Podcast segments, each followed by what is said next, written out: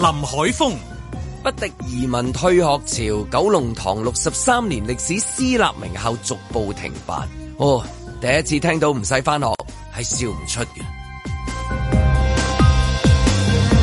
阮子健、三隧分流方案，哇！完全反映到香港係一個國際金融大都會啊！誒、你嗰個海誒、跌咗兩個價位，啊唔係，出翻去嘅時候又上翻一個價位。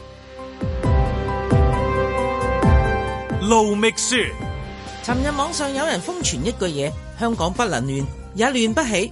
啊，呢句嘢就真係如雷貫耳、高瞻遠矚啊！你睇下三隧分流嘅六三三同六三四嘅分階段收費，你就一定同意兼拍案叫絕啊！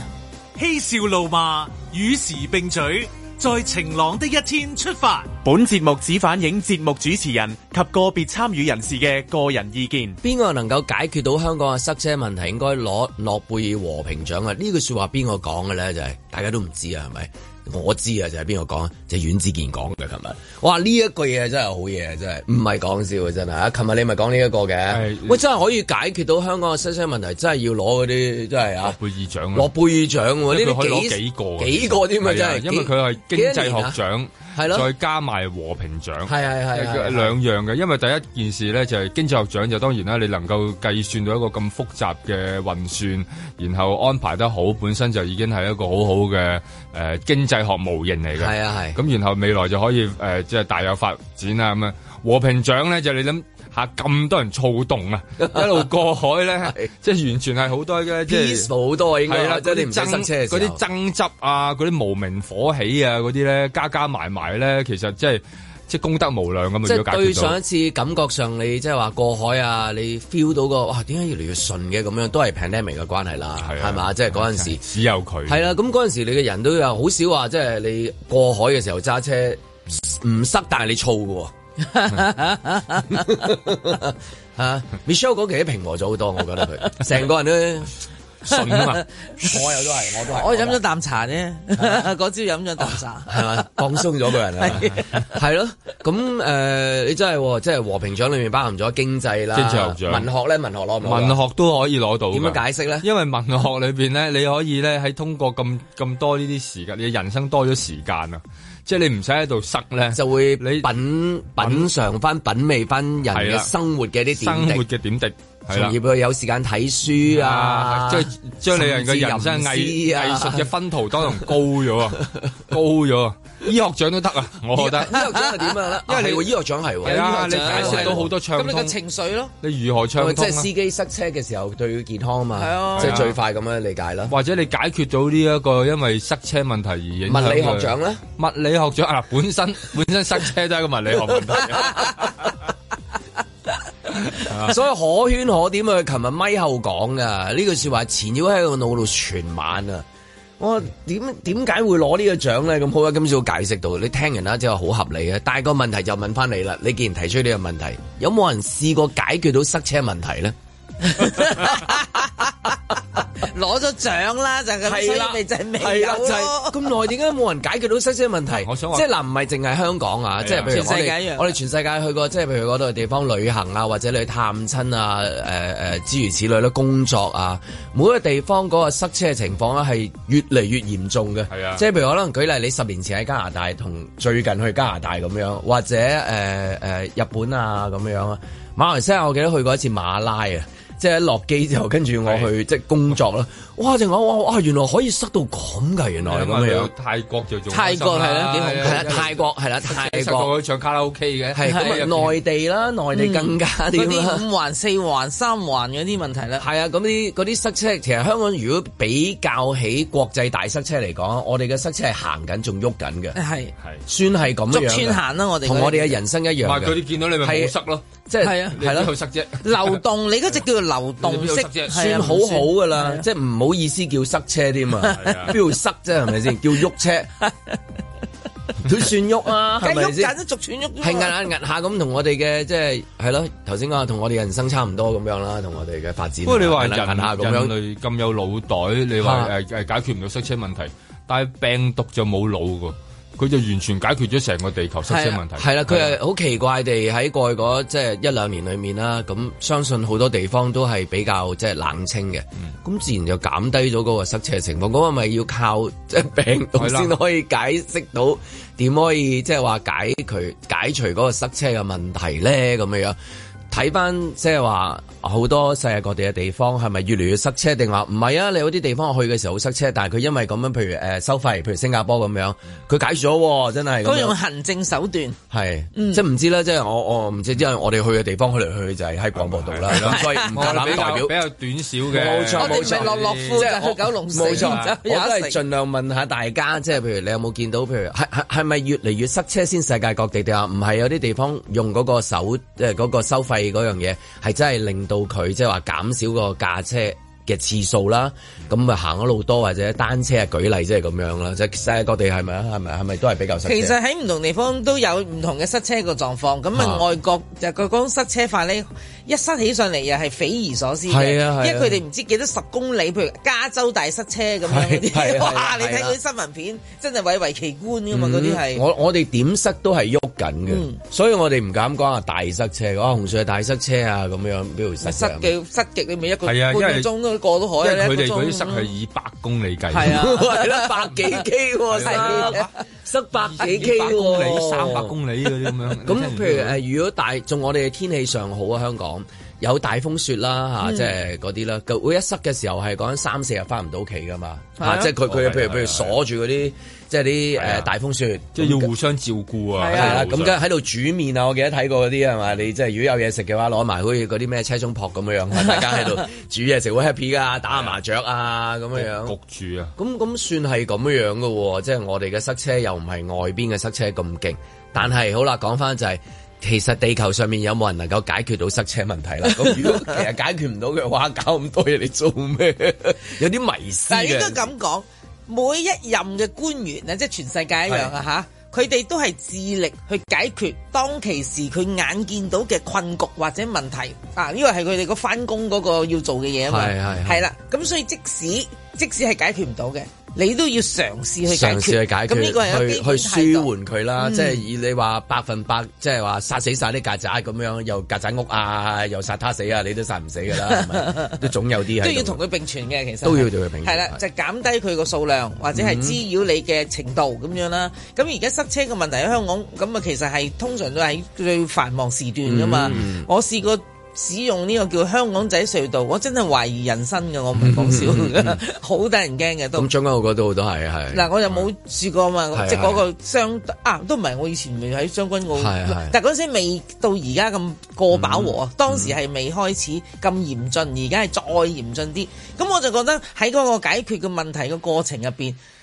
小市民咧，我每次我都係望住嗰啲方案啦。點解你又好似我哋琴日啦？佢話喂，其實你可以試下咁啦。嗱，我琴日見到呢、個嚇呢個方案嘅時候，佢有啲似，但佢又唔係係嘛完全係。不如索性賭一 鋪嗱，佢而家唔賭啊！其實我見到佢嗰種驚法咧，就六三三六四四嗰個，我已經想死咁滯啦！一睇到六三三六四四，唉，再睇每個咩每兩分即係鐘，係啦，每個個價位又個價位又咗上又落個價位又哦，係啊我呢啲財進好唔掂噶嘛計數，咁即係點咧？唔好話啦，即係瑞士銀行都搞唔掂 啦，何況我哋我記得嗰陣時 pandemic 都有開始嘅時候，都我記得有朝頭早講過，誒索性咪有三日 lock 住大家度唔好喐咁樣樣，等啲菌都冇晒咁啊，好似即係好似感冒咁樣 啊！你瞓幾日瞓到冇晒係咁啊，你先好全做村嘢人啦未。喐啊嘛，係啊。全部人冇喐啊！咁結果你三年裏面就係斷斷做喐啲唔喐啲，喐啲唔喐啲，喐啲唔喐啲，好似你講話咁樣啦。而家睇到嗰個咩六三三六四四咁喐啲樣唔喐，啲決住啲決住啲咁啊！到底到底揾唔揾到答案咧？不過問題可能係你你係揾唔到答案咯，即係揾唔到個答案解決咯。你你你你誒全世界去咩地方都係越嚟越塞車嘅，好少話誒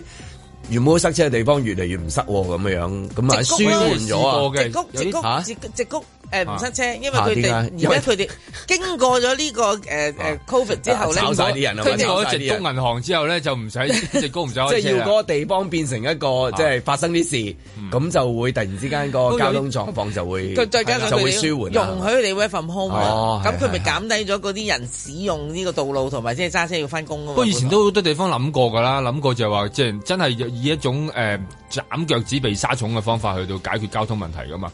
不如我哋搬啊，即 係話即係千刀啊！係啊，千啊，係千啊，啊，即係將嗰個呃首都擺咗去第二個地方。有有地方試過有地方都係諗過，就算我哋北京嗰陣時都諗過嘅，即係話可唔可以將個行政中心搬哦遠係啲喎聽過咧？咁聽過樣係即係搬遠啲。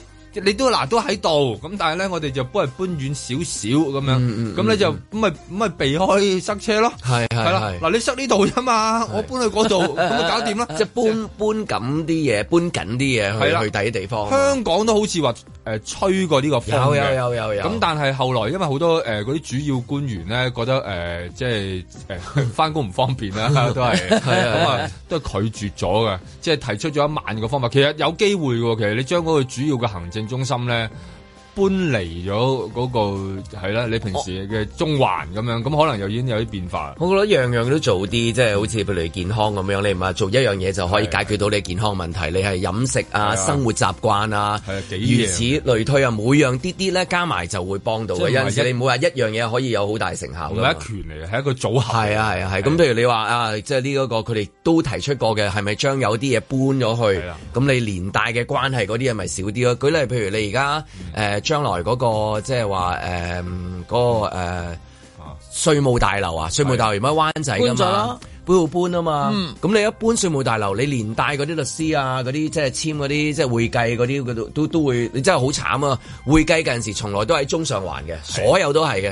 咁另一方面就係一簽嘢嘅時候，啊，盧美雪又買樓啦，獨立屋咁樣，揼個士釘咁樣，咁啊叫阿邊個咪就係啊啊啊啊啊啊 Michelle 個個個個個同事叫阿嘅。阿 Tommy，啊阿 Tommy，Tommy assistant 啊係啦，攞嘢落去，快啲抌嗰陣上翻嚟，咁好快啊！吉誒上環落去灣仔係嘛？你你行係啦，爛都爛翻嚟 啦。咁而家搬喎，成棟嘢搬去誒，係搬去邊啊？搬去喂，依家可以搬到好遠㗎，有好似機搬會去觀塘嗰邊好似係話啊係啊。咁你嗰啲觀塘本身都死寂嘅，唔係觀塘將會唔係 啦，我希望係梗啦，係希望係啦，你真係啦。但係一啊搬咗嗰度而，家都死死地，咁一個搬交通問題搬。到嗰度之後，咁嗰啲譬如做會計嗰啲嗯啊，嗰啲簽嘢嗰啲啊，咁你都要你都要一係就就搭多層多重車再去咯。如果唔係，你就要搬過嗰邊就佢嘅咁樣。都冇發展噶啦，係唔方便咁係你即係好似嘅問呢題啊一嘛個就係咁樣，成座嘢你灣仔嗰度成座有好多搬走，你話真係逐係個啊逐個搬走，搬走之後減一啲噶咯喎，咁樣咁係啊呢個一啦，咁樣再跟住搬咯，跟住係啦，再再搬，唔仲有咩再搬方法咧嚇？即係話除咗搬咁啲嘢之外，即係咁樣其實而家都其實可以誒盡量網上都得啦。係啦，盡量可以哦改改誒同埋改呢一形式個同。埋都係講緊時間 Zoom，係咪啦 Zoom，翻其實緊嗱就會啊嘛，嗱，我最近咧就因為誒誒換個新護照嘅關係，咁我咧就就使用咗一轉換護照嗰個樣嘢。嗱，網上申請好方便，填個表揼幾分鐘搞掂。好啦，咁咧佢就俾你預約一個時間咧，就去攞翻你個護照，又係幾分鐘又搞掂。但係偏偏我咧就係、錯過咗嗰個預約時間，我就冇再去搞，我諗住索性行入去攞啫。係係係係啦，行入去都唔係問題，都係等半個鐘頭就搞得掂。嗱，咁我就見到現場，我就諗下，咦，點解個個都係我呢呢類人啊？ 咁製多造人好多嘅人潮啦，係咪？係啦都係咁啊有人好多人啊，有潮車嘅有車有司機冇咁錯啊，啦如此類推。我都要搭架車去啦，係咪係先？啊你都有私家車啦，嗰架嗰巴個士啊又係話咪要先？威，你喺樓下等我，係係咁啊，佢又兜圈啦，啊咁樣。冇錯啦，兜來喂兜你威去。點解我唔 威啊？ 好多車兜嚟兜去噶嘛係。啦，咁所以你變咗，我就覺得如果真係所有嘢都係提供 網上，淨係提供網上啊，我唔係冇人見到你嘅，咁我就覺得呢個問題已經可以解決到，因為本身嗰件事係做到噶嘛。咁啊，嗰陣時，譬如中環大塞車，咁啊有一期就話啊，所有嗰啲嗰啲司機車啊，咁啊要要避開啊咁樣。所以大塞車裏面包括咗就係嗰啲大兜車嘅，其實係就係兜嚟兜去嗰堆車。其實香港好多車兜嚟兜去， 就等緊人嘅啫。係係啦，咁都係其中一個造成誒交通擠塞嘅一個某部分嘅原因嚟嘅。碳排放啦，嚇係啦，咁即係咁，譬如有陣時我哋見到有啲巴士咧，點解空巴士六七架咁行嚟行去咁樣？嗰啲巴士又有陣時有啲線係真係唔係咁。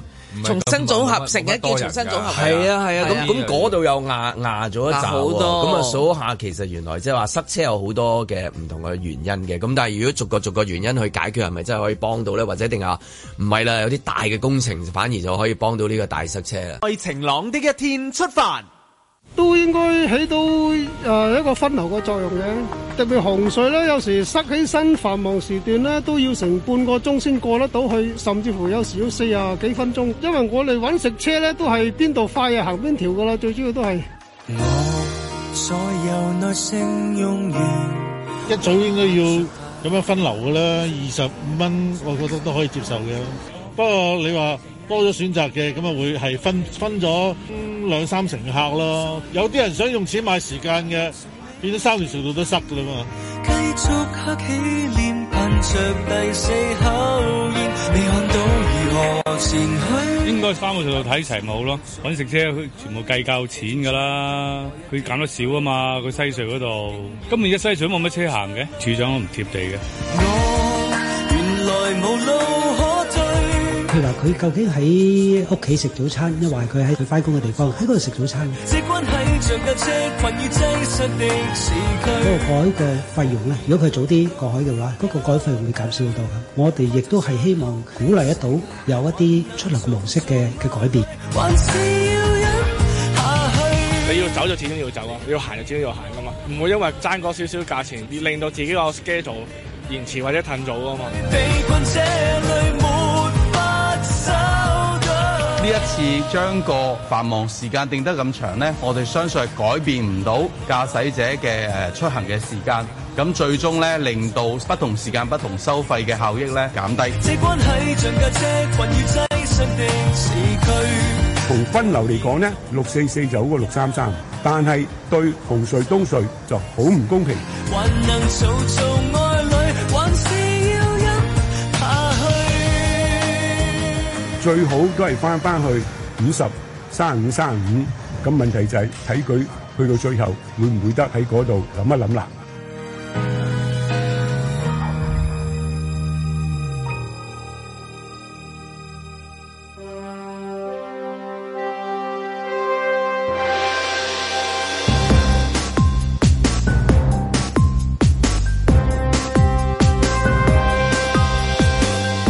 林海峰、阮子健、盧覓雪，嬉笑怒罵，與時並舉，在晴朗的一天出發。咁啊，仲有冇啲咩方法可以解決到香港呢、一個誒、呃塞車問題嘅咧？係咪即係話逐樣做多少少啦，做多少少啦，咁就會慢慢咧將嗰個塞車嗰個問題啊舒緩咗啊？咁啊，去到話即係完全暢通咧，只係去到極致嘅情況底下咧，香港係會真係會好暢通嘅。可唔可以咁啊大翻家見過嘅的而且確係。可唔可以翻翻去即係誒一九七二年咧？係點啊？冇冇隧道之前啊，冇係啊冇冇隧道冇隧道之前咪誒揸車去嗰有啲天星渡小海輪啊，小輪啦嗱，有小輪啦，有汽車渡輪啦，有哇啦汽車哇啦啦。有咩？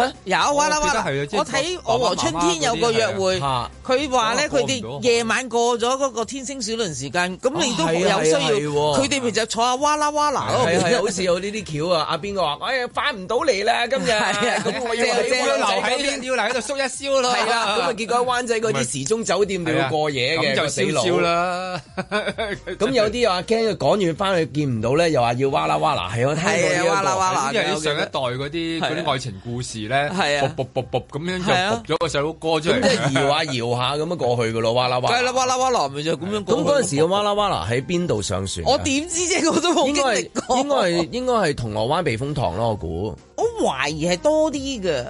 即係嗱，即係係以前以前其實咧，香港個沿海而家唔係好似而家咁整到咁靚噶嘛，其實嚇係。嚇咁有啲地方，譬如話你啲公眾所謂公眾碼頭，譬如你當西環啊、上環啊、好中似係環啊，好啊似，係啊，係啊，灣仔其實一辣都有一啲公眾碼頭噶嘛嗰，啲工作筲箕灣嗰邊都有，都我記得有。所以成個海港線即係應成該個海岸線應都該有。幾頻密添喎。如果喺冇冇隧道過海嘅年代，係咯，係嘛？即係咯咁啊，而家其實都有類似嘅嘢嘅。嗯，即係咧有啲你喺銅仲鑼有哇啦哇灣啦嗰個避風塘嗰度咧，的確係有一啲船。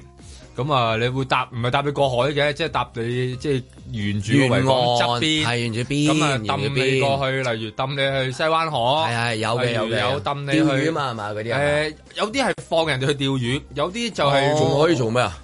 我我真係當係交通工具即係咩喎，啊？見到嗱，趕時間落太古城 啊，可唔可以搖我過去啊？咁樣係嘛？即係喺喺北因為角我咁係樣。因為我係有一排去嗰個瀑瀑瀑影相啊嘛，係我就成日見到呢啲船家又真係有有人上去嘅喎。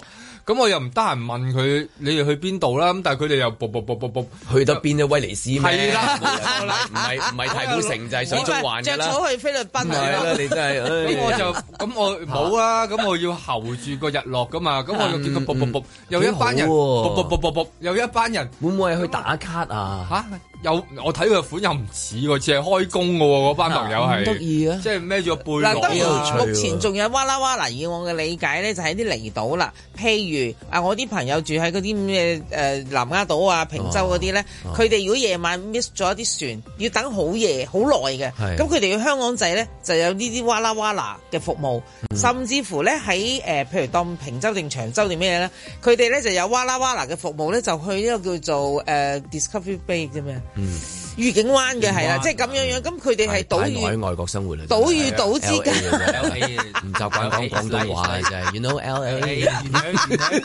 鬼妹仔 咯，鬼妹仔嚟，正妹嚟，竹星嚟噶。我都係竹星。 島與島之間嘅嗰啲交通運輸咧，就係靠呢一類嘅哇啦哇啦嘅都仲仲有嘅，仲有呢類嘅，不過就唔係我哋咯。啊，仲有我朋友試過一次要同我講，嗱，我哋去行山啦，行完某一笪地方之後咧，我哋喺嗰度咧搭嗰個哇啦哇啦就去呢個鴨脷洲度食海鮮。哦，我都有有有有，係啦呢有咁啊西貢亦都好多啦，係啦如果係咁，哇啦哇啦就喺島與島之間嘅嗰個服務係仲有 嘅。 但係但係個問題，譬如我揸車過海嘅，我同我哇啦哇啦講我過 海，咁佢點樣載架車過海啊？雖然我知有陣時你話運運運運雪櫃入運長洲啊，都運到嘅，運到係咪先？係係嘛預約嘅啫嘛成部成成成間台屋搬嘢都搬去都得。係啊咁要我哋解決呢個交通問題啊嘛，我哋要認真去諗。你趕時間啊嘛，擺下車度先啦。係啊 咁佢就自己行過去。三百二喎， 啊係拖走唔止㗎。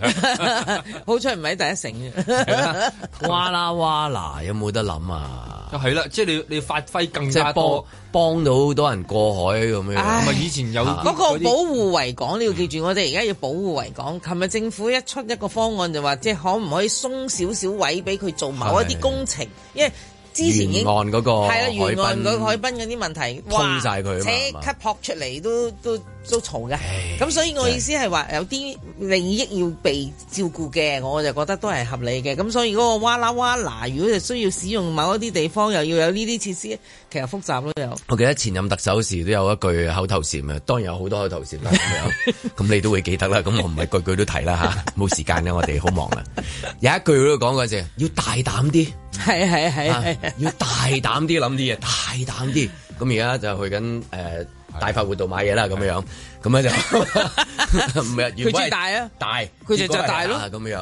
咁但係係啦，大大大膽啲，等大家好快活嘅生活，即係其實意思係咁樣嘛。佢嗯買嘢唔係普通買嘢㗎，一定係有佢含義㗎。佢即係話嗰俾你句説話嘅前端總之嗯係咩啊？人都無求膽自大啊！佢係要話自己大膽啲，係啊。咁咁，譬如話香港，即係你好多嗰啲誒橋啦，咁樣樣啊，即係好多橋啦，咁好多橋行車啦，係咪？係啊嗯好暢通啊，去機場啊，港珠澳啊，好好啊。但偏偏冇一條橋係可以行過海嘅喎，喎揸車過海啊！即係有冇可能咧？嗱，你世界各地都好多橋，我哋香港都好多橋係越嚟越出名嘅，即係呃原本冇噶嘛。青馬橋好多橋都原本冇㗎，你突然間起咗，哇！墳咪起咗，跟住港珠澳啊大之後橋幾出又名啊用得好開心咁樣，係咪？咁譬如你三藩市有金門橋啊，倫敦又有有好多啊 London Bridge 啊，倫敦有幾條啊係咪啊？咁你英國嗰啲有一條橋係啊佛過去嘅，要行嘅先佛過去嘅，係嘛？嗯咁有啲又又又即係又環保啊，咩都有。咁譬如香港有冇可能咧，即係起兩條大橋咁樣咧，係行車、行人、行單車，嗯就咩咧？就係一東一西嘅，即係咧。即係一頭一尾嘅，咁唔梗係唔好中間啦，中間好礙眼㗎嘛。啊中間又係話要啊我自己睇覺得嗯到我都唔係幾開心啦，係咪？咁但係有陣時外眼嘅嘢，總之你有權力嘅話，你都做到㗎啦，係咪？嗯咁即係譬如你話開起棟大廈鬼死咁高嘅，頂住晒成個山頂嘅，咁近時唔得㗎嘛。咁而家你嗯阻住係啊，而家你 OK 啊而家係咯，你見到好多而家 OK 啊明明係即係嗰個海岸線應該唔可以起得太高，去遮住後面，但係唔係啊？咁我高過晒你哋，咪高過晒你哋咯。個天際咁好線啦都係㗎呃嗯係啦。咁如果話因為嗰個效益嚟講，啊象徵住香港嘅未來啊、發展啊，你兩棟咁樣幾幾高啊，係咪先？咁啊兩條橋喺左右兩邊一東一西嘅咁樣，咁有冇可能咧？即係係又行車嘅，咁啊將來又可以舉行嗰啲誒馬拉松啊，又可以單車節嗯啊，跟住然之後世界各地，即係其實多個景點啊，多咗新嘅景點就哦講好香港故事，有個新嘅基建係咩啊？就係咧維港嗰兩條大橋。一東一西嘅，嗰個名啊，遲啲再讀啦嚇。咁我哋有時間嘅應該係。啊錢啊唔好諗住啦，因為唔係唔係我哋錢，只不過講下啫係嘛。大膽啲，大膽啲，有冇可能咧？下低又哇啦哇啦， 跟住跟住咧就隧道嘅收費咧啊全部劃一嘅，好貴嘅，貴到嘅地步就係你有錢先過到咯。咁你平時冇錢嗰啲啊，咁啊一般咧就用下嗰啲免費橋啊，或者啊、哦原來一個更加平嘅收費定邊啲係唔使收錢咧？咁啊兩條大橋一東一西有冇可能咧？因為誒、呃、絕對啦，因為有基建啊嘛，有基建就有可能㗎係啊啦。即係其係啊實主要係有基建，即係而家裏邊你諗下佢所有解決唔到嘅方法啊，諗唔到嘅嘢咧就啊，不如我哋諗個基建出嚟咧，就誒、呃解決咗佢㗎啦咁樣。咁咁啊話又揾 Norman Foster，又揾 Foster Norman 咁樣樣咪成等佢扎逼咁啦，樣樣。逼完之後俾翻自己個個個認識嘅朋友話係本土，話係本土嘅咁樣，係係啊本土嘅，係啦咁啊都係都係都係本土好都係啲咁咁樣樣啦係俾啲機會係嘛？係咪要撥款咁係樣？啊撥款嘛係啊咁啊人然後工啲島人就話人工島就唔好起住啦。唔係人工島照起，我照起照起，因為基建嚟噶嘛，啊基建基建基建解都係決未來嘅問題㗎係啊嘛，未來有問題，未來再未來解決啦。咁你唔會解決到而家問題唔緊要，解決未來問題緊要噶嘛。咁所以佢就不斷咁話翻俾你聽未來啦，咁啊未來再找嗰條數啦。咁啊做一啲藍圖出嚟咯，可以放煙花即係係啊 Sydney 咁樣藍圖啊大計啊，咁啊跟住有單車節嗯啊、馬拉松咩環島啊，咁你又得意喎，即係將嗰個港島咧同嗰個九龍成個就係拉近咗喎。香港島好似原本係一個島你自己噶嘛，嗯係嘛？係嗯啦就嗰樣嘢好似兩個手咁搭住咁樣，象徵住咧就係我哋係一家人。唔係你梗係噏啲咁嘅嘢㗎 啦，你梗係要 present 㗎嘛，大佬係嘛？嗰兩隻係咩嚟 㗎？唔係橋，係手擁抱。背向咩咩係 咪？哎你要有咁樣樣噶，Hello Hong Kong 島咁樣，啊你好香港島，咁樣搭住兩個手咁樣，甚至有有有有啲人可以打個手印，就代表佢象徵住有啲好重要人物打啲手印，象徵住啊擁抱入懷啦！我哋香港九龍咁樣樣即係你就係兩條，啱啊你起一條唔好㗎。唔唔止嗱，添啊！你起如果一咁樣條咧，你要揀起東定起西啦，有排拗。咁啊，阿西梗係話，梗係唔好起喺東啦。咁阿東又話唔好起喺西。咁起係中咯，起中咧就太礙眼，嗰啲維唔好話維港咩啦，就算唔中意維港嗰陣見到都會覺得礙眼啊！ 你有條橋喺中間搭過去，你穿過紅磡嗱，灣仔過紅磡最近啦。啊！咁中間咁你好醜怪啊嘛！但係兩邊西遠少少，西遠少少咁樣樣，就兩兩邊橋咁樣樣。我真係唔想掃你興啊，但唔係係唔咧緊要但嘅，係因為我講完啊嘛。哦但係咧 一掃完興但咁係啊，九點鐘咪 O 但係香 K。港唔好喺我一開始講話 掃興，咁我就好掃興啦。咁大家掃興冇意思啊！我哋好晴朗㗎嘛，節目係咪先係嘛？香港嘅最尷尬係咧，就係係嗰點個維港係嗰個繁忙到一個點咧係，同埋香港係一個商運嘅好多船來來往往物係流中中心嚟嘅，其實嗱我唔係想掃你興咁樣，咁啊掃下你興先喎。條起高少少得唔得啊？係啦咁樣係得唔得？係啦，係啦哎呢個就係啦，係個問題啦。唔掂傾到掂。我哋嗰啲我為咗橋咧我哋講好個故仔，就要搭 lift 嘅，啊要搭 lift 㗎。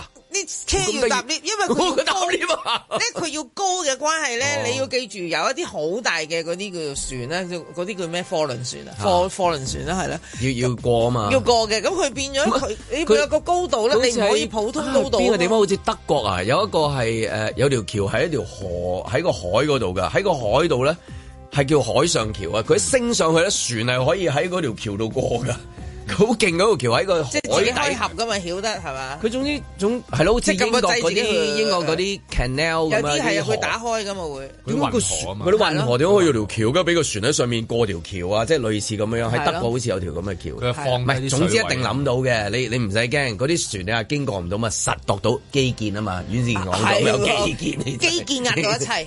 基建啊嘛，因為咧，你只要個撥款夠高咧，佢哋就諗到㗎唔啦係。呢個真係嗰係啊啲全地球嗰啲最勁嗰啲咩設計師真係度度爆頭㗎嗱，你嗯要你要轉兩個圈，跟住先上到個橋 頂。你你唔會平路上，平路咁樣上係咪咧？平路咁樣上得唔得？跟住咁樣上翻落去，即係咁樣上咁樣。物理學嗰啲我哋要啊唔揾知啦諾貝爾物理學獎嗰啲人搞啦。轉有型啲啊嘛， 轉兩個圈，跟住過橋，轉翻兩個圈落嚟咁樣。哇 我細個玩嗰啲停車場嗰啲玩嗰啲時諗呢啲嘢㗎，接一嗰啲接嗰啲停車場啊，Matchbox 嗰啲車啊，全部夾到啲手指流晒血啦，佢玩咁，係咯，個轉翻嚟，轉圈，噗跟住放過去，跟住轉圈落翻嚟。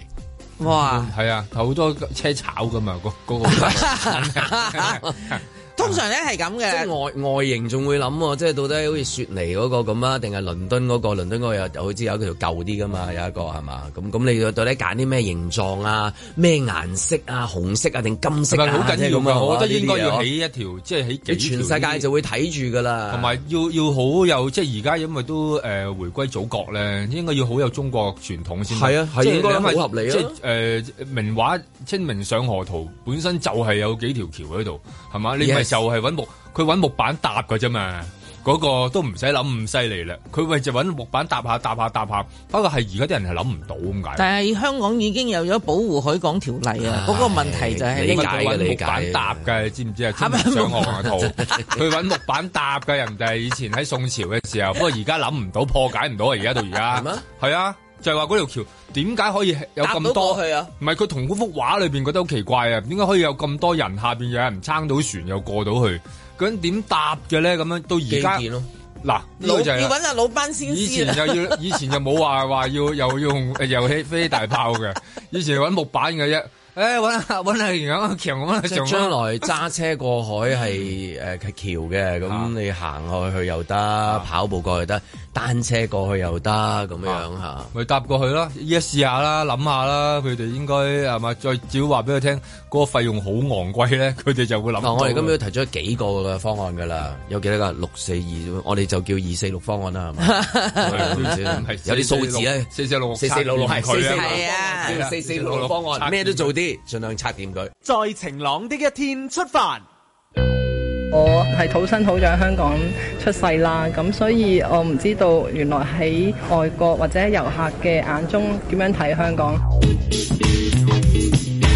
咁原來佢係好中意，除咗美食啦，仲有好多好得意嘅元素，例如係北京填鴨啊，或者係一啲交通工具嘅的士啊、誒、Star Ferry 啊，都係對佢嚟講係好似一個香港樂園，好似一個主題公園咁樣。我哋咧時常去見面啦，創作呢一件嘅藝術品啦，冇得親身見面嘅。眨下眼，五年之間，一個廢人搖身一變成為藝術家，圍住滿腔熱誠出嚟，定要玩轉嘅彈出到嚟一睇，反晒白眼。初初因為言語唔能夠溝通啦，我可能拎一啲圖畫或者係用 body language 去 show 俾你睇，我想做呢一樣嘢。要維持生計已成問題，出個雞碎咁多，請你翻去慢慢洗。你話唔制，佢話冇所謂。橫掂出面人頭仔仔，我就揾到人代替。我哋想將香港中外文化交流藝術中心呢樣嘢咧繼續推廣啦。咁第二就係咧，大家都會見到咧，即係一啲大型嘅藝術盛事咧，陸陸續續都會嚟緊香港，亦都本身都係扎根香港嘅。咁所以我哋想透過呢樣嘢咧，去同包括世界各地嘅旅客話俾佢哋知咧，其實香港係一個國際藝術之都啦，亦都係一個中西文化交流嘅藝術中心。前路茫茫，個心惶惶，今日風光，聽日可能要轉行。轉行，你仲要乜嘢有好多唔同嘅活動咧，喺嗰個規模上面咧，我諗喺疫情嘅時候咧，同而家今次真係復常嘅時候咧，嗰、個規模都好好大，好唔同嘅。我哋一齊大，我哋一齊捱，快啲出嚟接觸呢個世界，感受下佢嘅趣怪，唔好再將自己收埋收埋。喺參展嘅人數啦、參展誒呃商嘅規模啦、gallery 嘅規模咧，其實都比誒、呃疫情嘅時候大啦。雖然我心驚膽戰，又起又跌，但我每日就好似同你哋坐緊過山車咁好玩。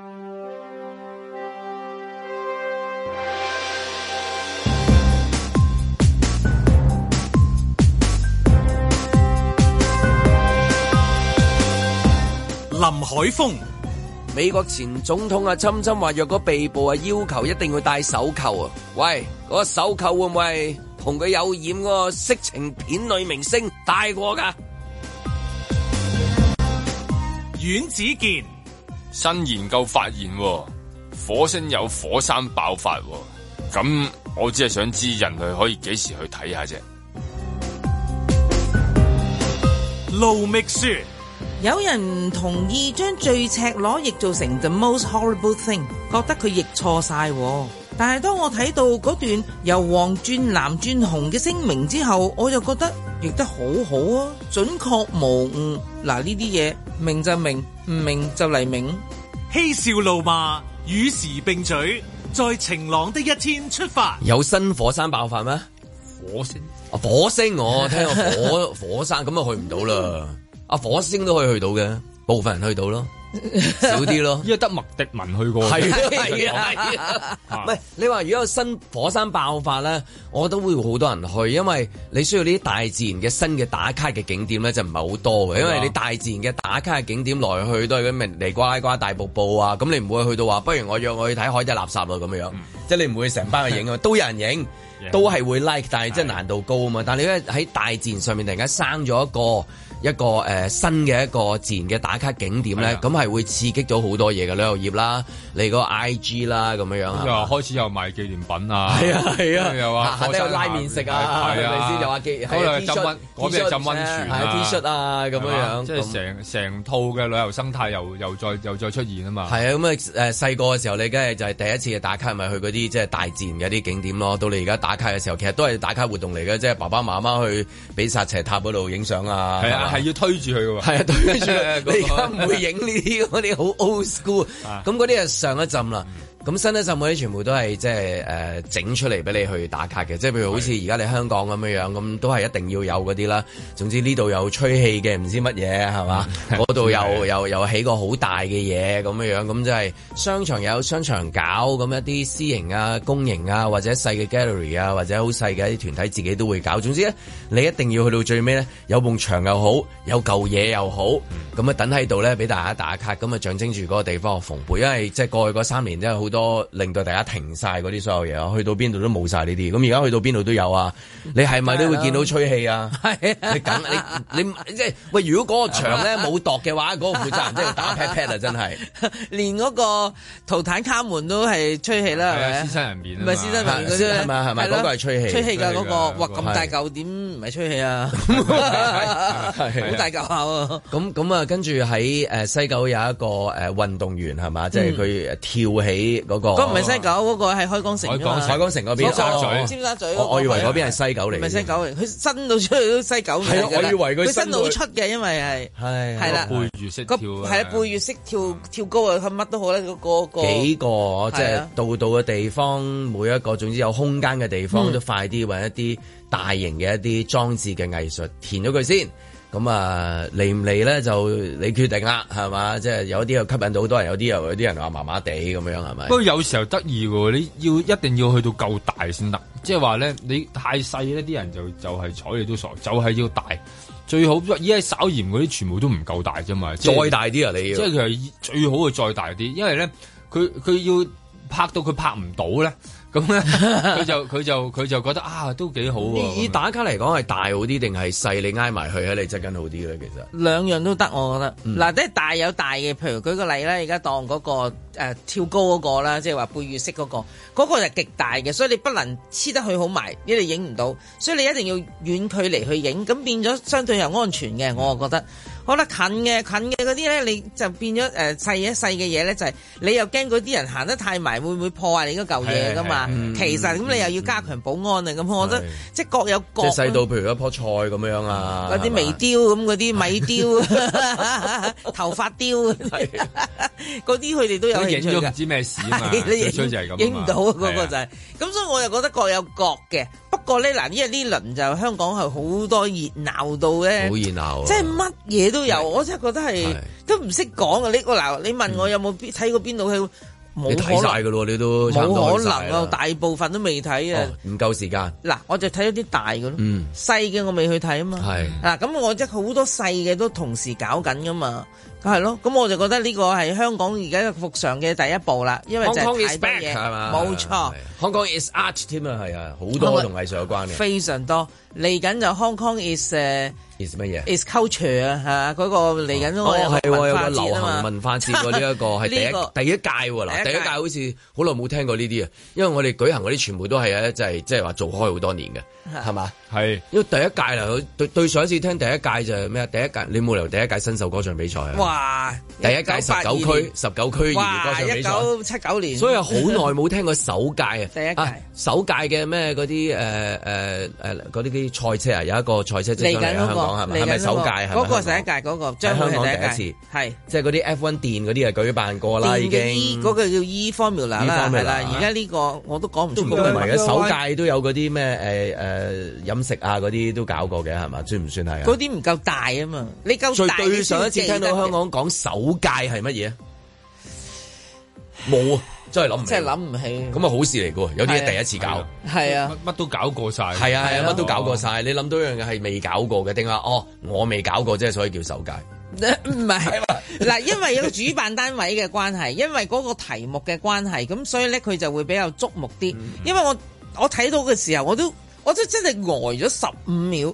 我15秒咁耐啊好難我呆十五秒好難㗎啦。你而家開始計啊我要唔喐係啊，我要唔喐喺度諗。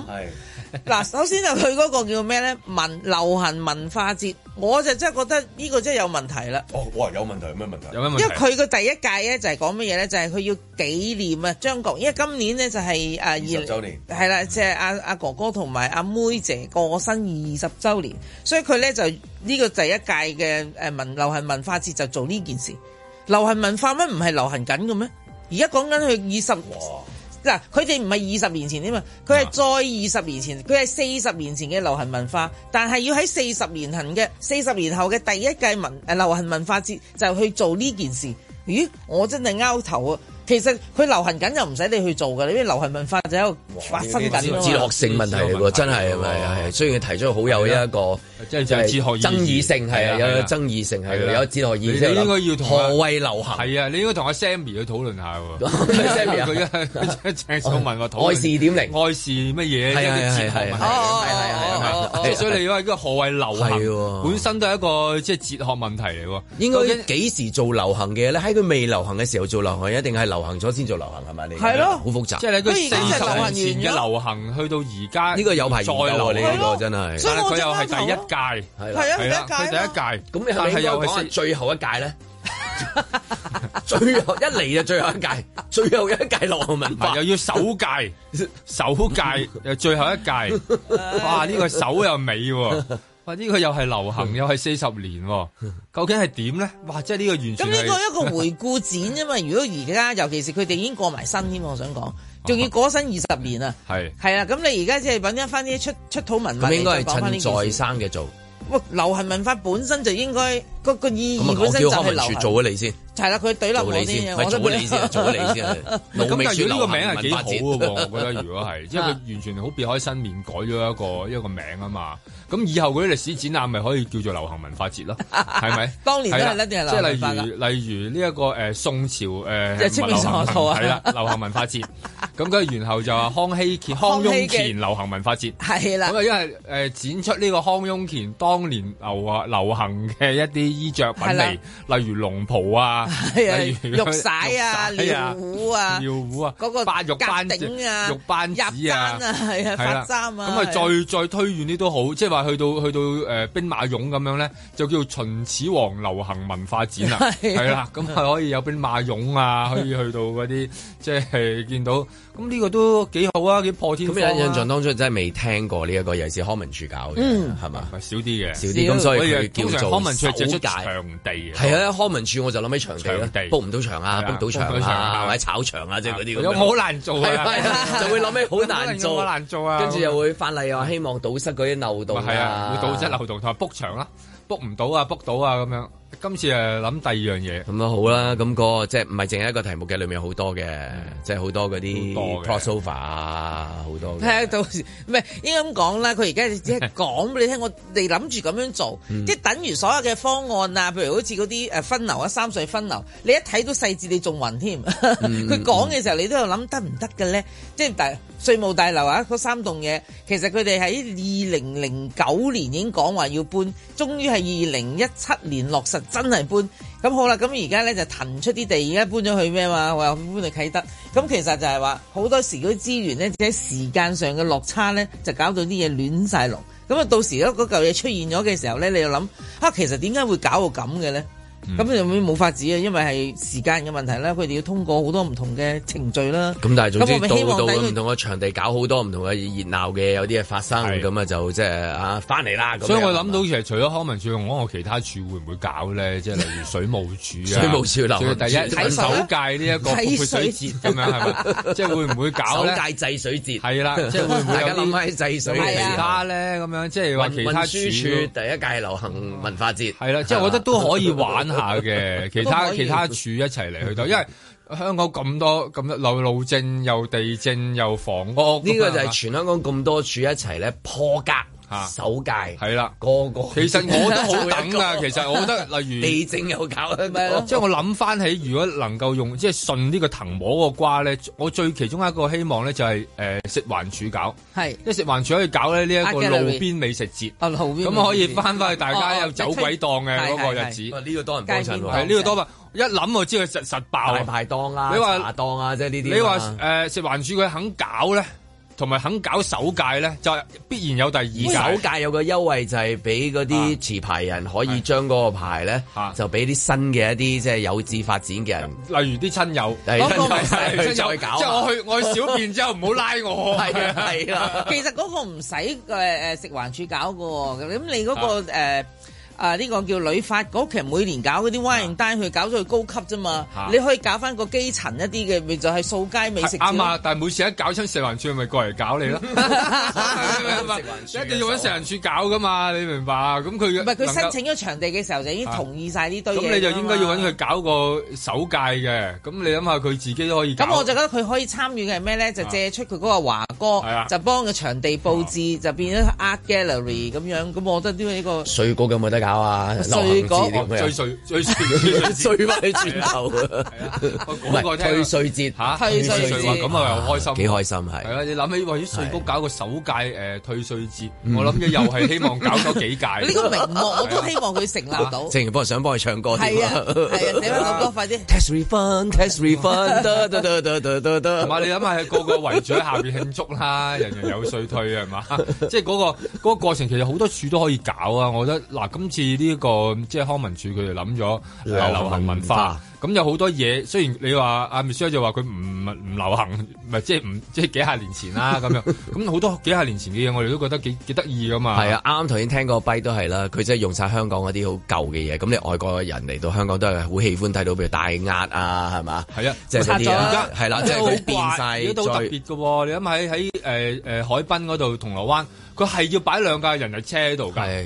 你所以其實應該搞翻一個首屆香港唔再流行嘅流行文化節， 已經唔再流行噶啦，因為係俾所有譬如霓虹光管啊、冇如此晒類推呢啲咁樣，俾佢即係譬如排檔啊，越嚟越少啊，茶茶檔啊呢類係外國遊客反而好中意一啲嘢。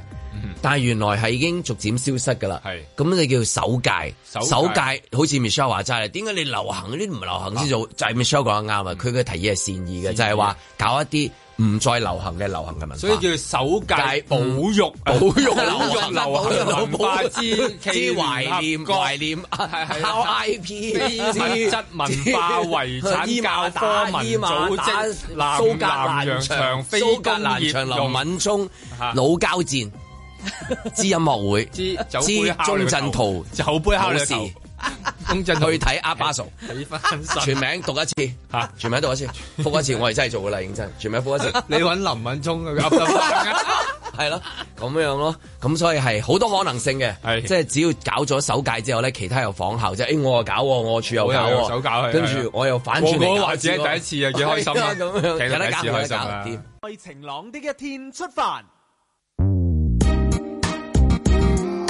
我叫 Elena，嚟自香港，係第一個喺日本 AV 片商出道嘅香港人。你那天在四樓的小店，付了錢回家談談天。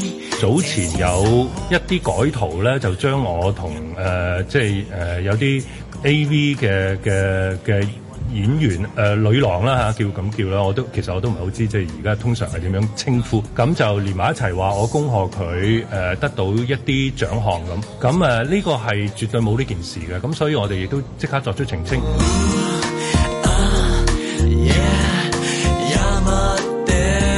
同埋埋佢亦都係用咗一個政府通常出新聞稿嘅一個格式，我覺得呢個呢係會對社會、對公眾係會可能會產生一啲誤會，所以我哋必須要做出澄清。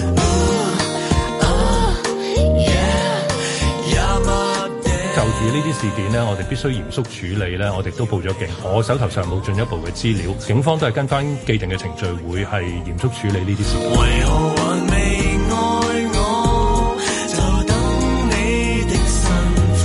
旅遊係一個好值得尊重嘅行業，雖然可能啲人話誒、呃收咗錢，但係其實佢付出嘅嘢係比你想象中更多咯。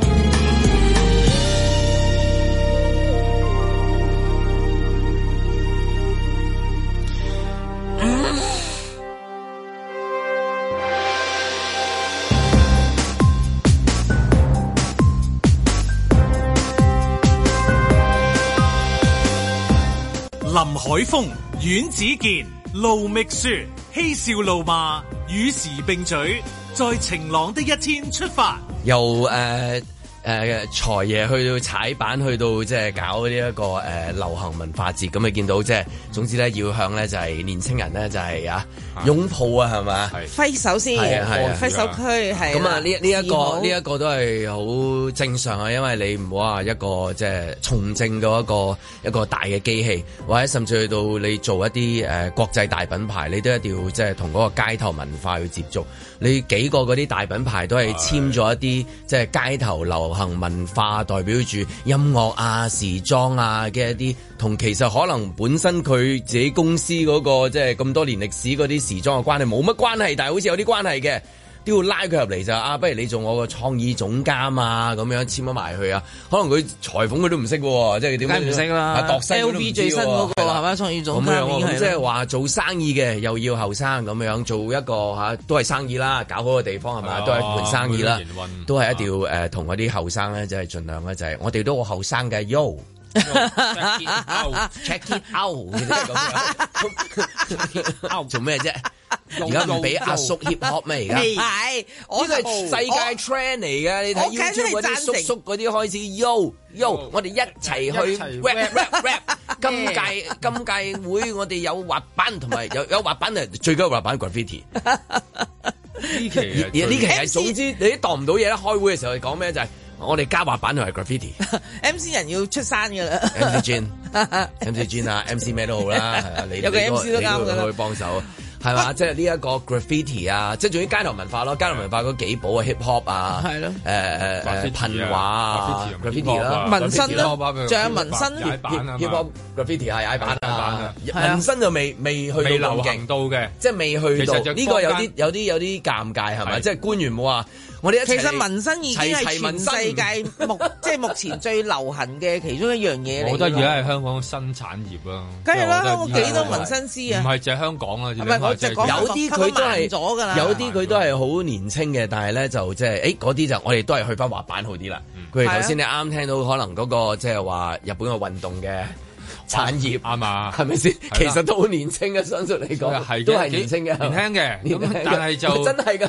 我琴嗰日就喺街度買生果。咁有個放學嘅小朋友，其實好細個，不過生得高大啫。你時講嗰啲咧，有須嗰啲有咧汗毛，有有家底味嗰啲咧，其實得十二歲嗰啲大係仔、大大但係 BB 仔，好高啊成六好尺㗎高，佢高六尺㗎啊過我嘅，佢好大聲同個生果鋪叔叔講。叔叔，你知唔知咩叫加藤英啊？咁樣，咁我望望住個校服，點解佢佢話加藤英喎咁樣？我咁我都係聽尹之健講，我先知加藤英係乜嘢啫。係咩嚟？流行文化係咪流行係咪一隻已經流行鳥類嚟嘅？ 咁跟住嗰個嗰個賣生嘅叔叔，佢又佢話咩啊咩啊咁，佢真係唔咩啊咪大知。家我扮嘢我相信叔叔真係唔知，叔叔又唔扮係嘢個叔叔真係唔知佢做做因為 Auntie 喺度做緊生意唔係要得閒邊度得閒睇啊？佢又睇完生意，交租嗰人邊度得閒睇呢啲嘢真係係得閒死唔得閒病係咪？冇晒咁咯，咁咁跟住自己喺度講喎，同佢嘅同學仔即係一大一細，好似 嗰啊啲，好似近時細個睇嗰個誒誒英國文學 Of Mice and Men 咁樣，一高一大咁樣樣。兩個喺度傾偈㗎。我都就係要學下第時傍身㗎啦。 跟住喺度講 笑，即係其實兩個曳仔喺度講下笑咁樣。即係有幾招係嘛？ 咁即係話有一啲咧，就譬如你頭先講話嗰啲呃誒誒紋身啊呢類啊，佢係啱啱介乎喺滑板啊同埋 hip hop 同埋噴畫嘅外邊，咁嗰啲咧。就唔可以歸納咗去，即係話如果、個、個想同你後生傾偈嘅時候，納埋落去嗰、個就唔得啦，即係未未去到住啦。可能二十年之後，即係將啊來，因為你好似滑板咁樣，二十年前係趕嘅，二十年後你今日見到官員就我哦要踩，同埋我哋鼓勵大家踩。嚟緊嗰個全咩全香港運動會都會加埋滑板啊，嗯就係咁。你可能真係二十年後真係有手指嘅活 動咯。 你進你會推前噶嘛？你點會啊有手諗指到滑啫板嘅，有啊手指滑板嘅 Exactly, fingering，即 e- 係係真係明，你都有留意呢啲嘢。Anyway，係啦，即係將來啦，唔知啦。但係你如果淨係講滑板，你真係二十年前係周圍趕啊，差人拉咁滯嘅。嗯咁你點會諗到二十年後係官員我踩俾你睇，咁然之後讚我，我又話我好想啊，大家一齊嚟玩啦，Yo！check Oh it out，滑板滑板 yo yo yo，我哋一齊年青 啦。點解要咁年青啊？突然之間又想問係啦，即係呢個比較特別嘅啫。即係其實又咁咪好唔合生理嘅。佢哋自己又唔生咁咁啊多。 ，facelift 係一定要有嘅，二點零係一定要有，Botox 係一定要有嘅。如果唔係係嘛？嗯，唔梗得啊係要啦，要呢、個啲咩嗰啲叫做化妝術嚟嘅啫嘛。其實呢啲嘢就係你當你需要用到佢，咁你咪要向佢招手示好咯。係咁咁哦所以我好點點奇可以一怪擊即中招到手嗯所以我好啫？奇怪啊，楊潤雄嚇，即係即係再要喺親自見到面再講一次嗰劃清個界件事件，線劃清界線。嗱，頭先咧，佢之前就報警係，頭先我聽嗰個山跛，我都驚佢會唔會再報警咧會唔會報警？啊我哋將兩把聲擺埋喺同一條山跛入啊嚇親啊邊，死死死啦！我哋死死死啦，即係咁樣樣。死好驚啊係咯，咁其實即係嗱，你當色情文化點會唔係一個文化？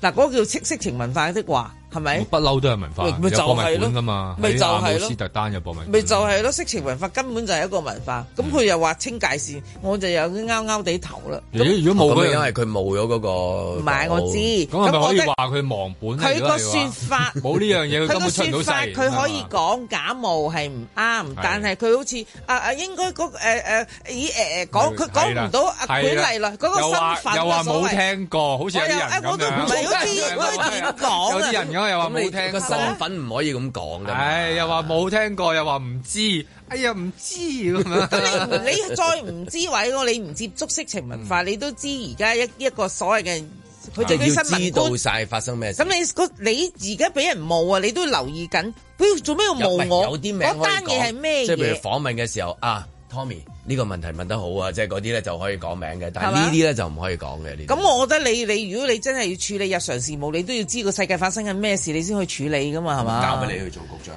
唔係啦，佢嗰啲喂，佢佢嗰個局唔係好大佢㗎報，又體育又文化有有又有旅遊嘅，有旅遊嘅大佬啊文體旅嚟嘅，佢叫做係啦，文體旅啊，係啊， 即係睇女㗎嘛，佢 要。咁我就覺得，既然佢要睇女旅旅遊啊，旅遊係咯，睇晒㗎啦，嗰幾範嘢，咁我咪就覺得你咁基本嘅嘢你都唔去知道，咁你跟住啲咦誒誒，咁我就覺得佢矮化咗一個香港人啫嘛，唔係我覺佢個得又咦要誒誒，要要玩就即係不如就玩落去。我覺得係咯即係其實主要係咁啫。你突然間開句信又好似怪怪地，你覺得玩咪玩埋落去，即係都咁中意日服啊、漢服啊係咩成 日都講咁咁係啊嘛。一般佢唔會着咁嘛，佢啲漢服衫文化啊嘛，佢哋而家推動咁，不如又又邀請又過嚟啦，都都係講翻嗰啲噴畫好啦，係啦，咁啊 講返嗰啲比較 graffiti 啊安佢全你即即係啊，後生嘅中意好多嘢，但係有啲咧就唔好我哋一齊中意，有啲可以一齊中意。係喎，會唔會就係咧？有分係啦，嗰啲愛情運動誒，嗰啲嗰啲嗰啲嗰啲會推廣嘅，嗰啲唔好講即係會唔會有一你日唔係去推到譬廣？如 Berlin 嗰 Berlin 今日有個新聞話嗰個咩海灘啊誒女士可以即係咩啊可以無上裝啦啊同男士睇齊啦咁始終有啲我哋有啲界線啊去唔到啊嘛，即係某一啊日咧你咪喂有冇官員真係會同嗰啲咩誒色情嗰啲即係或者運動嗰啲呢類咁樣愛情運動即係會會話好 friend 啊咁樣噶。其實誒，甚特至唔會係特變朗普成都好 friend 㗎，特朗普係特朗 普，特朗普就特都朗係出名出咗名好 friend 有 嘅。有冇啲係自己本身做過嘅，然之後變咗從咁政你意大利以前好多年前都已經係七十年代，啊我記得係有一個80年代艷星小白菜有嘛，啊係啊小白菜做咗係啊做咗八十年代，做咗議員啊添啊係做咗八議員十年代嚟嘅啦，嗰陣時已經八零係初期添。會唔會啲蟲蟲阿正做咗嗰類工作㗎？定話變相做咗㗎？誒嗱呢個咧要睇翻啲日本嗰啲，成日都話咧，即係誒又話有退役運動員啊， 又話有誒、呃退役 啲係啦，啲啲藝術家啊，乜乜都有嘅喎、佢哋即係退咗役之後咧，就誒、呃、轉過去佢哋嗰個誒、呃、愛情動作嗰個界別嗰度做做咁啊？定係定做動係作定係 sell 古仔就係度做動作作古演仔員啊？都唔係嘅，都動都動作下嘅。不過睇下佢未來嗰個路線就好少有啲超越到前人咯，即係話你係蒼井老師啊、波多野老師 啊，或者三上老師啊，呢啲全部變咗老師級噶啦嘛。咁啊，未即係未未過到佢哋頭咁樣樣，咁都睇到有個文化發展喺度啊。所所以流行文化裏面有好多嘅，咁啊有係啲啊就可以同嚇一個政治光譜一樣好闊嘅同埋。嗰種軟軟軟實力好強啊！即係你會睇到呢一方面嗰個軟實力好強，你你係。誒暗暗地影響咗幾代幾個地方嘅人，即係話你日本呢一方面嘅愛情動作文化係影響咗即係中港台甚至兩岸三地嘅一大班人，暗暗地佢係支持咗佢 嘅，即係你你諗住係你好光明㗎你係唔係即係我我係先鋒啊嘛，係 咪即係係啦，我係先鋒之光明大但我師啊佢我咁啊因為受到影響咁樣，嗰個影響咗你乜嘢？你一諗起某幾個日文有嘅幾時招候，旁身咯佢喂。咁嗰幾招旁係啦，冇錯啦，有幾招係同我旁下細身，路一樣就係好似我我零我西一真係招冇諗過嗰個小學生都會對，即係佢知嗰樣嘢，我以為過晒氣嗰啲嘢。唔係翻到喂去即係我以為老屬於豆嗰老啲豆成年人嗰啲啊，即係阮志健呢唔同年代啲啊。嘅人，我認為就叔有叔佢自己嗰個發展。你譬啊如今日嗰個有個新聞話有個垃圾吹咗上去個海邊，嗰個係全部哦啲 A V 嗰啲咧，覺得係史前啊，但係有啲我咪嗰嗰啲就個係咪先叫蒼蒼井老師嚟嘅啫，即係我覺得好似係史前流行文化咁係啊樣。，佢仲入你室差好唔多齊係整少啊沖！沖翻嗰個誒誒玻璃樽翻嚟咁樣，哇係哇哎 呀，咁耐嘅係啦，衝咗上嚟嗰啲光碟啊，好 鹹噶，唔怪得個海水咁啊係係啊，係啊，好鹹噶，咁係啦，咁咁多嘢你啊嘛，咁但係都係曾經流行過嘅文化，係流行過即係甚至影響咗一代人好多好多，甚至究竟係咪冇睇過㗎？咁咁係咪所有嘅流行文化都可以？譬如我哋講啊，紋身又可以，誒、 我哋一齊舉行紋身節咯，未未得住，未得住，都幾將來特別唔知會唔會？你起碼冇諗過話滑板今日都係變成唔係，啊如果嗰、咗一個大搞個嗰啊個！官員，你諗下，如果有一日要行出嚟去到個立法會嗰度，一除低件褸，後邊成個背脊都係精忠報國，係 啊啦，冇錯啦。其實岳飛當年啊，咪就係一個大頭你嘅你先你鋒啦。啱啱你啱啱最近嗰個新聞女男係啦，佢嗰個視頻裏面出現咗就係佢嘅紋身，紋身咁先但證係明到係佢啫嘛。係啦，咁啊如果但平時係睇根本唔唔覺，但係結果又有趣，佢唔係因為嗰件事咁，你即刻即係波都冇得打喎，反而啲人又幫即係喺撐佢喎，我睇佢話咁你係嘛好波就得複雜啦，㗎啦哎係啦，呢個複雜呢個呢個比較未複雜仲發啦，展佢又發又展佢之又中佢又有紋身，又又好波，啊即係有小三喎但係又但道德又有問題係啦，啊但係你入到波啊嘛，係咯嘛，咁高大。所以將來啦，唔知會唔會紋身都連埋即係嗰個流行文化一齊齊齊 tattoo 咁樣係嘛？踏破鐵鞋路未絕。日本政府宣布今年春夏交季開始透過海底管道排放核廢水到海洋，預計需時至少二十年。立法會舉行前廳交流會，提及相關議題，有議員憂日本進口食品安全。環境及生態局已經指示食安中心增加對日本食品嘅檢測，特別係水產品嘅檢測同埋針對特定放射性物質嘅測量。數據顯示，食安中心喺二零一一年三月至到二零二三年嘅一月期間，共檢測咗超過七十七萬個日本進口食品樣本，例如牛奶、蔬菜同水果等，當中約兩成，即係十五萬個嚟自受影響嘅五個縣，即係福島、茨城、櫪木、千馬同群馬縣，所有食物樣本嘅輻射檢測水平都冇超出國際食品法典委員會嘅指引限值。食品安全就當然係最重要㗎啦，但係全世界都唔安全，都唔淨係水係嘛？泥土呢，飼料呢，要擔心都唔係今日先至開始啦。正所謂皇帝唔急太監急，係都日本人自己驚先啦。香港人主要嘅食物都係靠入口供應，中高低檔一樣嘅咋。嗱，日本嘅各式海產大到好似吞拿魚，細到好似隻生蠔。總之，大家中意食嘅任何魚生，日日都有飛機貨新鮮運到。仲有貴價和牛同埋唔同季節嘅水果呢，唔好忘記，仲有呢一排全球缺貨嘅雞蛋啊！香港人啊真係嘴刁㗎，好多嘢都食到指定動作嘅，例如吞拿魚要食藍鰭，和牛要食神戶松板同近江，水晶梨要食鳥取，提子要食巨峰，蝦米。蜜瓜就梗係要食直漿啦。凡此種種都真係數唔完嘅。講到北海道直漿蝦蜜瓜就更加講究啊，因為啲果肉生長速度快，將外皮撐爆咗，喺表面就形成咗啲網紋。網紋分佈得越細緻均勻就越高級，而網狀除咗蝦蜜瓜，其實都仲有蜜瓜㗎噃。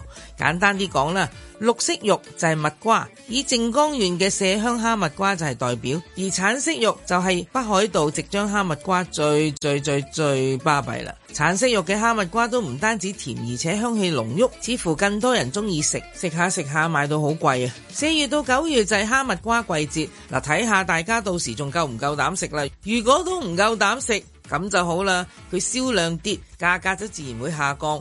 今年食唔食到平嘅蝦蜜瓜就睇大家啦。每次食直漿蝦蜜瓜，我都諗起細個嗰陣時食嘅新疆蝦蜜瓜。第一次食到橙色肉，覺得好新奇，因為之前都只係食過綠色冇網紋滑身，切開啲肉都係綠色嘅蜜瓜。